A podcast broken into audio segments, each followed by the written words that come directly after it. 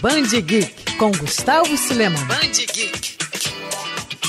Um gibi que levou nada menos que 122 anos para ser produzido e lançado. Sim, esse foi o tempo que Yellow Kid levou para ganhar uma história inédita após sua última aparição, datada de 1898. Para quem não conhece, o personagem, caracterizado pelo uso de um camisão amarelo, daí a origem do seu nome, foi criado pelo cartunista Richard Outcault e protagonizou inúmeras tiras e cartuns de jornais de Nova York no século XIX. Para muitos especialistas, ele é o primeiro personagem a ser publicado semanalmente, e até por conta disso, se tornou um ícone ícone dos quadrinhos, mesmo sem nunca ter protagonizado um gibi. Pois é, isso porque o formato só foi criado quase 30 anos após o último cartoon do Yellow Kid. Mas esse cenário mudou graças a Chris Yambar e Randy Bish, que lançaram no início do ano o título Meu Deus é o Yellow Kid, que apresenta quase 125 anos depois uma nova história com o garotinho da camisa amarela. Além das 32 páginas inéditas, a obra também traz várias tirinhas antigas do personagem, com seu já conhecido e ácido comentário político.